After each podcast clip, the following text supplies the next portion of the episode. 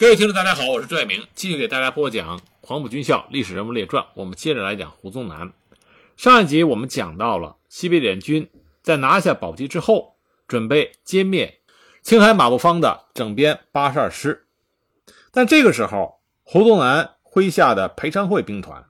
一改过去密集方阵推进，实行数路并进、长追不舍的战术，在其途经的地区不留兵力守备，企图。挟其优势兵力围歼西北野战军的主力。五月四日，张宗逊率领二纵向北河镇王都庙前进，准备夺取利镇。这一天，马继元的整编八十二师进到镇原，准备配合裴昌会兵团围攻西北野战军主力于屯子镇地区。五月五日下午，六纵机关和教导旅按照原计划进占屯子镇。以策应一纵夺取萧金镇，马继元部的三个步骑团倚仗着骑兵的优势，紧紧地咬住六纵不放。当六纵的机关进抵屯子镇以后，虽然从国军还没有撤走的电话线上侦听到了国军的意图，但对于国军兵力等情况还不清楚，没有及时退出屯子镇。结果，六纵的机关和教导旅被马继元的部队包围。当天，六纵新编第四旅也向屯子镇前去，但是没能解围。屯子镇地方很小，东西长三百米，南北宽二百多米。六纵的部队在这个小镇里拥挤不堪，国军不时用迫击炮向镇内轰击，造成六纵很多伤亡。在这个危机情况下，彭德怀命令教导旅在屯子镇坚守，吸引住国军。他亲率西北联军司令部机关的部分人员。指挥一纵、四纵在五月六日拂晓向党员镇王都庙，向着屯子镇进攻。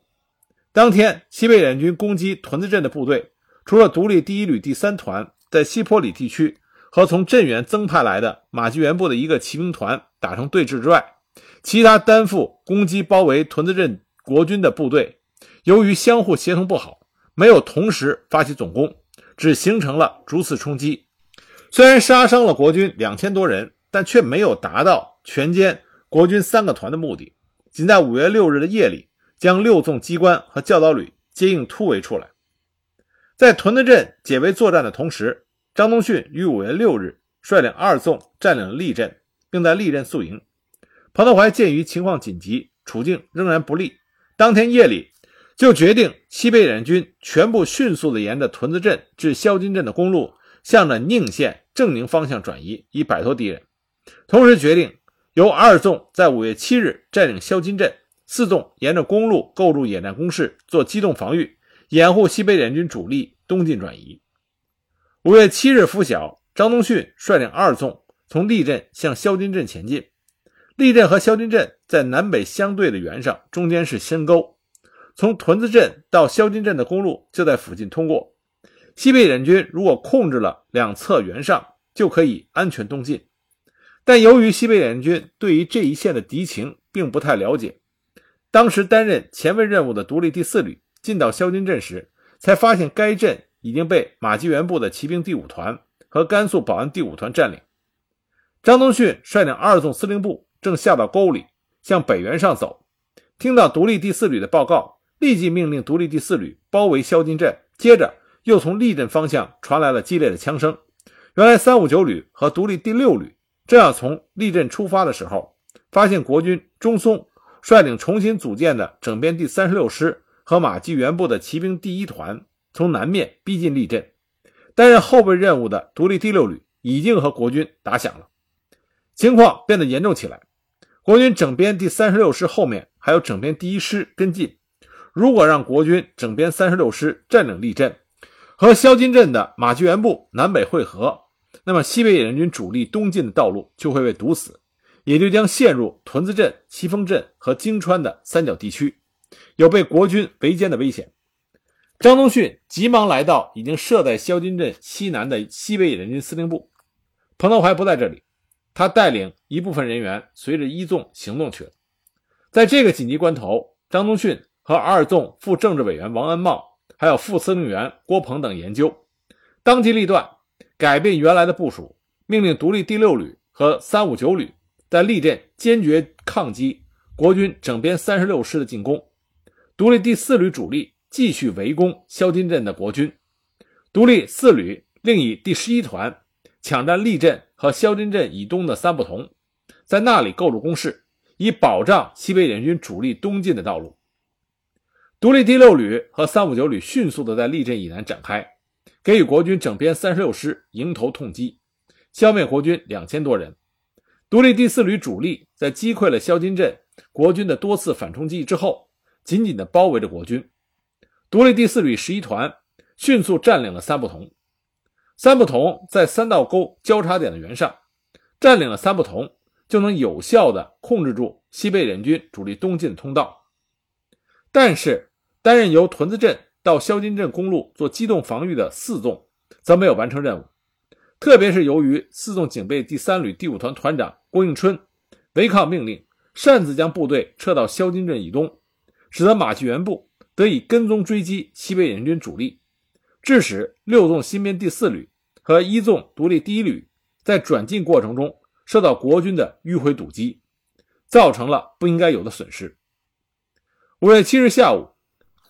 彭德怀听到立镇方向二纵抗击中松整编三十六师的。激烈枪炮声之后，迅速率领一纵向二纵靠拢。二纵的全体指战员在利镇和肖金镇与国军浴血奋战了一天，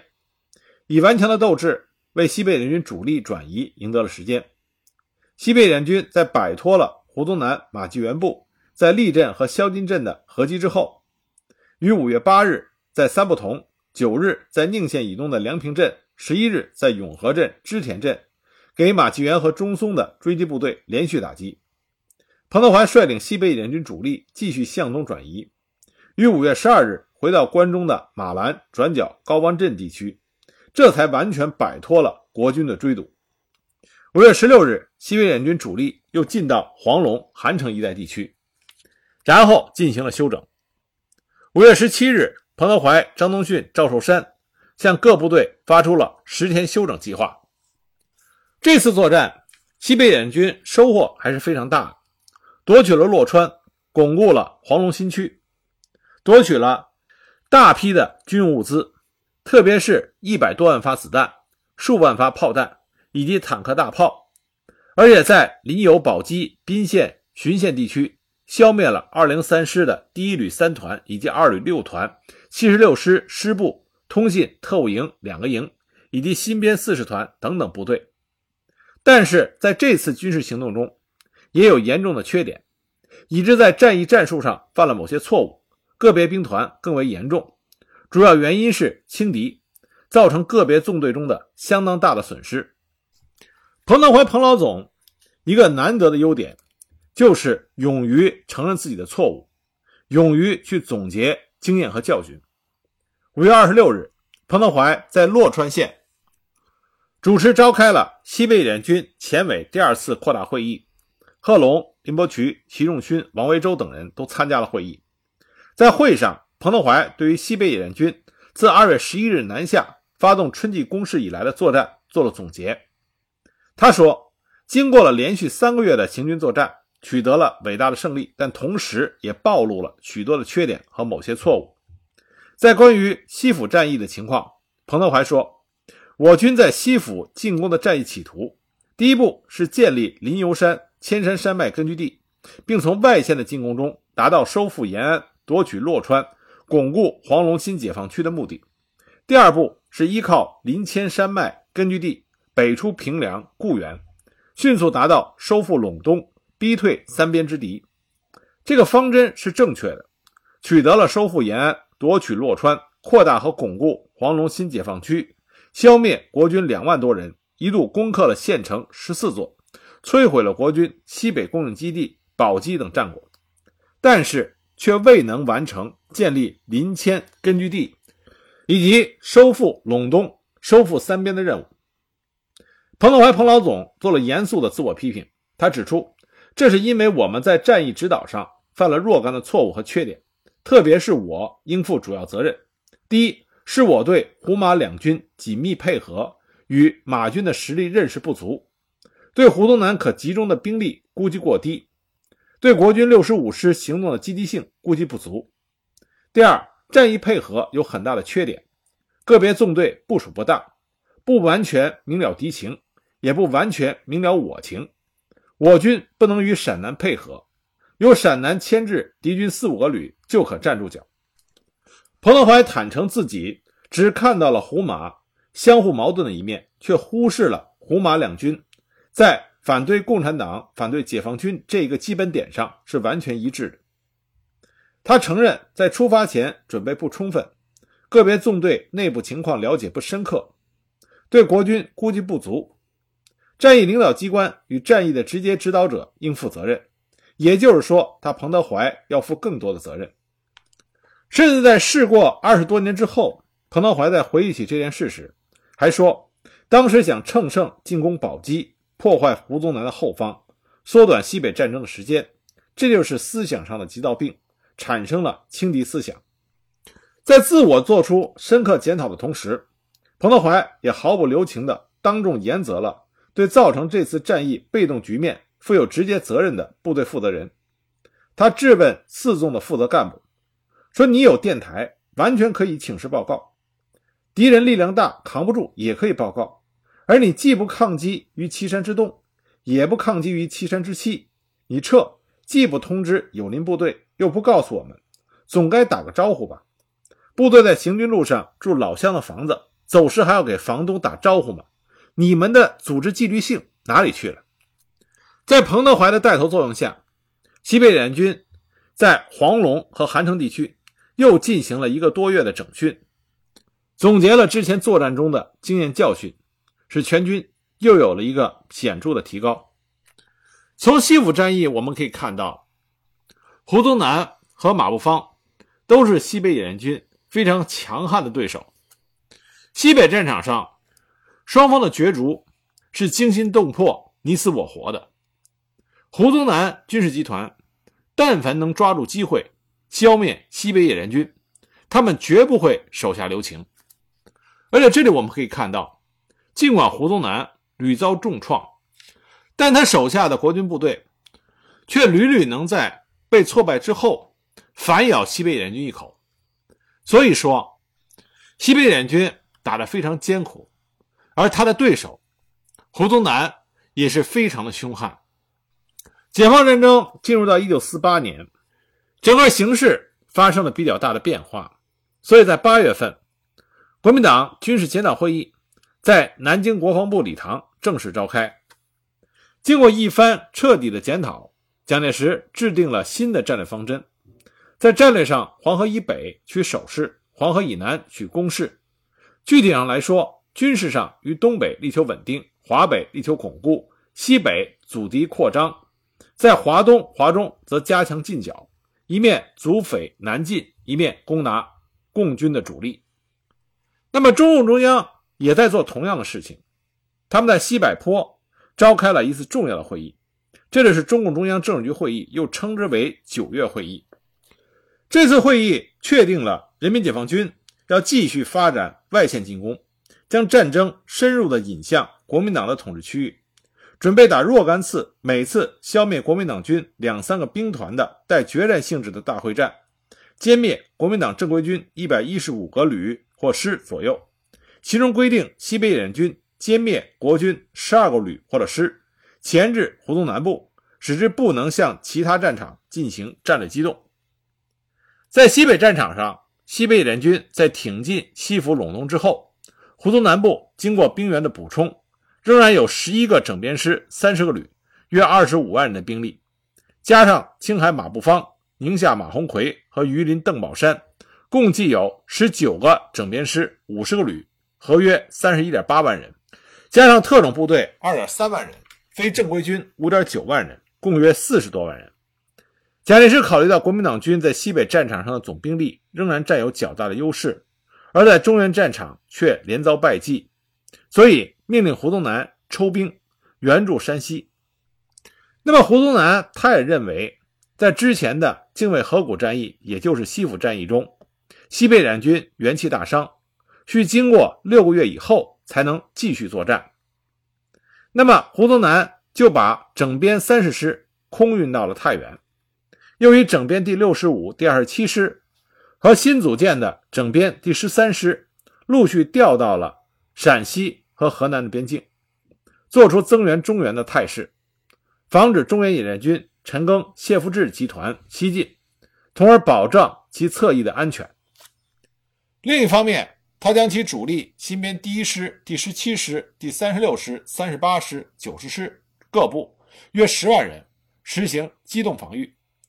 所谓机动防御，就是以渭河北岸的三原、蒲城、大荔为中心的地区，以这三个距离约一百公里左右的城镇作为支点，充分利用其地势险要、城高墙厚、交通便利等条件，以公路、铁路为依托，构筑工事。置重兵守备，相互增援，企图趁着西北野战军休整之际，找起主力，向黄龙山区南路蚕食，向关中解放区扫荡，封锁和围困西北联军于黄龙山区。五月二十六日，胡宗南命令整编第三十八、第九十师各部，先后占领了白水、澄城、河阳，在扫荡了关中分区之后，又攻占了旬邑、马兰等地。企图再次封锁和堵截西北联军南进。根据胡宗南部的这种进攻态势，彭德怀、张宗逊、赵寿山等人于六月十六日就今后的作战问题向中央军委做了报告，提出如果河阳、澄城的国军进犯韩城，准备以一纵、二纵、三纵歼灭之；如果国军不进，而西北野战军则以备战姿态进行整训。此后，西北野战军集中五个纵队作战，有拒歼河阳、澄城一带国军的可能。但是在电文中，西北野战军的指挥层也提出来，希望徐向前兵团在攻打阎锡山的时候能够推迟两三个月进行，使得他麾下的华北军区第一兵团能够与西北野军共同组织渭北战役，求得消灭渭北胡宗南部之十二个旅。使得渭北的国军与渭南不能连成一片。由此可见，当时西北联军面对胡宗南的部队，依然是有着实力上的差距。但是中央军委明确拒绝了西北野战军的这个要求。那么就在西北野战军在考虑下一步的作战计划的时候，七月上旬，胡宗南命令裴昌会率领四个整编师、十个旅，另一个骑兵团，共七点八万余人。分左右两路，由白水、澄城、河阳一线向黄龙解放区展开了大规模进攻，企图首先控制黄龙山区南路的胡提山、将军山、河公山等要点，其中以整编第三十八、第十七师为右路，由河阳进犯韩城，占领禹门口，企图切断西北联军与晋南的联系，封锁西北联军南进的道路；以整编第三十六师为左路。由白水进犯石堡，另一整编第一师由铜川北犯宜军，并随时准备东援。西北联军根据战场形势的这一变化，下定决心，决定先打整编第三十六师。七月下旬，胡宗南部继续向北进攻，整编第三十六师在师长钟松的率领下，除了留了第三六九团守白水以外，主力以石堡为目标，沿着白水宜川公路推进。七月三十日，进至到城城以北的逢源镇、胡提山地区，发现西北联军主力设伏于石堡地区，该师主力迅速的停止前进，在逢源镇、胡提山、刘家坳地区构筑了防御工事，就地转入防御。与此同时，国军整编第三十八、第十七师主力以韩城为目标，进至到河阳以北的甘井镇、鸡毛村地区。七月十一日。继续向梁山、尖山以南边缘进犯，其突击支队以及步骑兵第四团一部进占百梁镇，主力在飞机与密集炮火的掩护下，连续向西北联军坚守的蔡子洲、仙公、司马庄等阵地发起了进攻，但是在西北野战军的顽强抗击下，进展不大。位于铜山地区的国军整编第一师也向宜军实施了前置性进攻。但是遭到西北野战军骑兵第六师的阻击。国军整编三十六师在沙家店战役中已经被西北野战军歼灭过一次，这个时候的整编三十六师是重新组建的。而中松呢，因在沙家店战役中吃过亏，这次北进他十分小心。八月三日，西北联军为了诱歼国军整编第三十六师，彭德怀命令左翼兵团主动放弃了韩城，后撤至香山寺、清凉寺、芝川镇一线，吸引整编第三十八、第十七师继续北进，向韩城进犯，以拉大与整编第三十六师的距离。不过，中松的整编三十六师停留在原地，不敢向黄龙山区冒进。他命令第二十八旅扼守魏家桥、胡提山、冯源镇一线的阵地，而幺六五旅扼守东西太极地区，师直属队位置于胡提山南约三里的东柳村，幺二三旅为师预备队。胡宗南和中松都十分的清楚冯源镇地区的地形以及战略价值。冯源镇是黄龙山的门户。界牌山是冯源镇的屏障，胡提山是冯源镇的锁要。如果胡提山失守，冯源镇以南无险可守，西北联军就可以从界牌山居高临下，直扑富平、蒲城以及渭南等地，包围西安。为了加强防御，中松命令整编三十六师加紧利用山地要点和村庄，在冯源镇、胡提山、刘家坳正面宽十二公里、纵深长六公里的地域。积极的构筑工事，以胡提山为主要的支撑点，构筑了要点式的防御体系，并以第二十八旅八十二团重点防守胡提山。彭德怀想了很多办法，但是中松的整编三十六师还是丝毫没有向前移动的迹象，使西北联军歼灭整编三十六师的计划一时难以实现。在这种情况下，彭德怀改变了原来的战役计划，决定。由引诱整编第三十六师至山地而歼灭之，变为直接向冯源镇地区的整编三十六师主动出击。在作战计划里，彭德怀把进攻胡提山的任务交给了善打硬仗的二纵。二纵司令员王震，他非常清楚攻打胡提山的关键作用，所以在指挥上也表现得特别的细心。他专门带领了各旅各团的干部到胡提山跟前。做了一次抵近观察，紧接着他又做了充分的准备。八月七日深夜，天忽然下起了瓢泼大雨。西北联军虽然兵分三路从界牌山南下，却没有引起中松的重视。他认为这只不过是西北联军一些小部队进行牵制与扰乱，所以他稳坐师部，下令驻防的各阵地的部队要死守。第二天天色刚亮，雨停了，彭德怀下达了发起攻击的命令。一纵、四纵以及警备第四旅于当天中午前歼灭了魏家桥、东家渠、关家桥等外围据点的敌人，然后向冯源镇整编二幺二三旅发起了攻击。三纵、六纵向冯源镇以东地区的整编幺六五旅发起了攻击，并且将四九三团包围于刘家坳、凉州村。二纵在一纵的配合下，向着胡提山发起进攻。二纵。对胡提山守军的总攻开始之后，作战进行的比较顺利。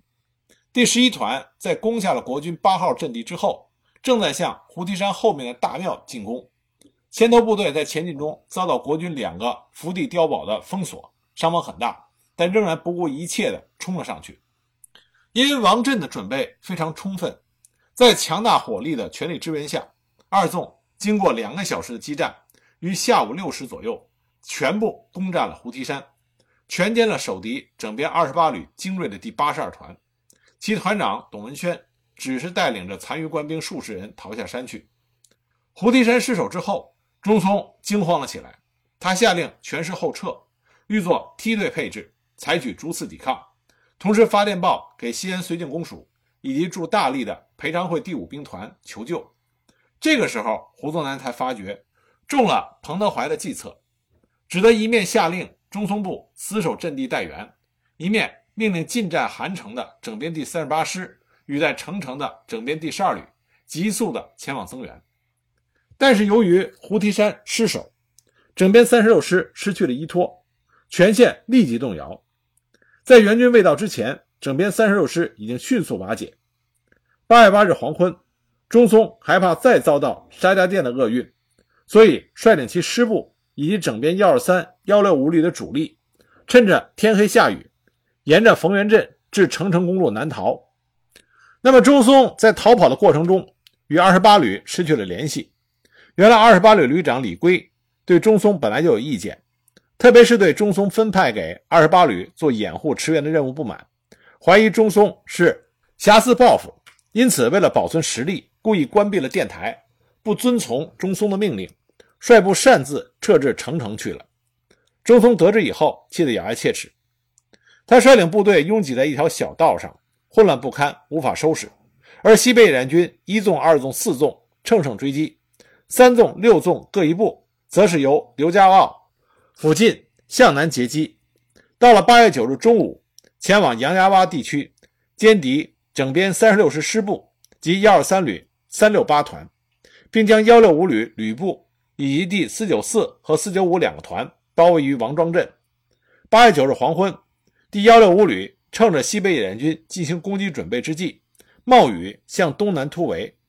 经过西北野战军各纵队分头追击，除了幺六五旅旅部以及四九五团一部漏网之外，其余全被消灭。困守在凉州村的四九三团陷于孤立，于当日午夜向东南突围，也被六纵歼灭。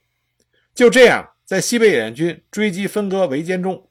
国军整编三十六师。很快就被第二次歼灭了。中松再次丢弃他的部队，只带着随从数人，狼狈地跑掉了。当中松的整编三十六师被围歼的时候，相距仅二十五公里的国军整编第三十八、第十七师，因为害怕西北野战军的威力，没有敢去增援，于八月八日下午放弃了韩城，经河阳乘城南逃。西北野战军尾随追击，在十日拂晓前。在锁子头段庄附近，击溃了幺二三旅留守白水县的三六九团及整编十七师十二旅、第四十八旅第幺四二团各部，乘胜就收复了韩城、澄城和河阳。八月十一日，四纵一部及左翼兵团继续追击南逃的国军，击溃了国军骑兵第二旅第四团及四十八旅五十五旅第幺六五团的掩护部队。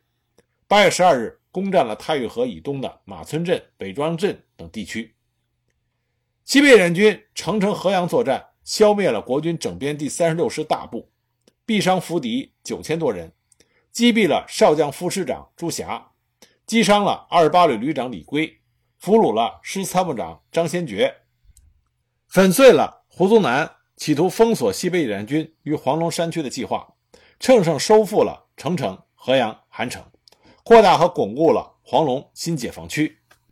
这就是渭北三战中第一仗逢源战役，它激励了西北野军的军心。那么同时呢，在国军这边，整编第三十六师再次被歼之后，为了振奋日益地下的士气，胡宗南在八月二十四日，亲率西安绥靖公署参谋长罗烈、副参谋长沈策以及参谋处长等一大批人，由西安。直赴裴昌会兵团司令部驻地大荔，主持召开了逢源作战检讨会议。在这次会议上，胡宗南和中松两个人发生了争吵。那么，胡宗南当场宣布中松撤职关押，整编三十六师师长由整编第七十六师师长李日基调任。会后，胡宗南重新调整了作战部署，组成了以蒲城、大荔为中心的防御体系，集中机动兵力于交通线上。以防止西北野战军南下或者西进，于是，在大荔地区，西北野战军和胡宗南的部队再次展开了一场血战。具体情况，我们下一集继续给大家讲。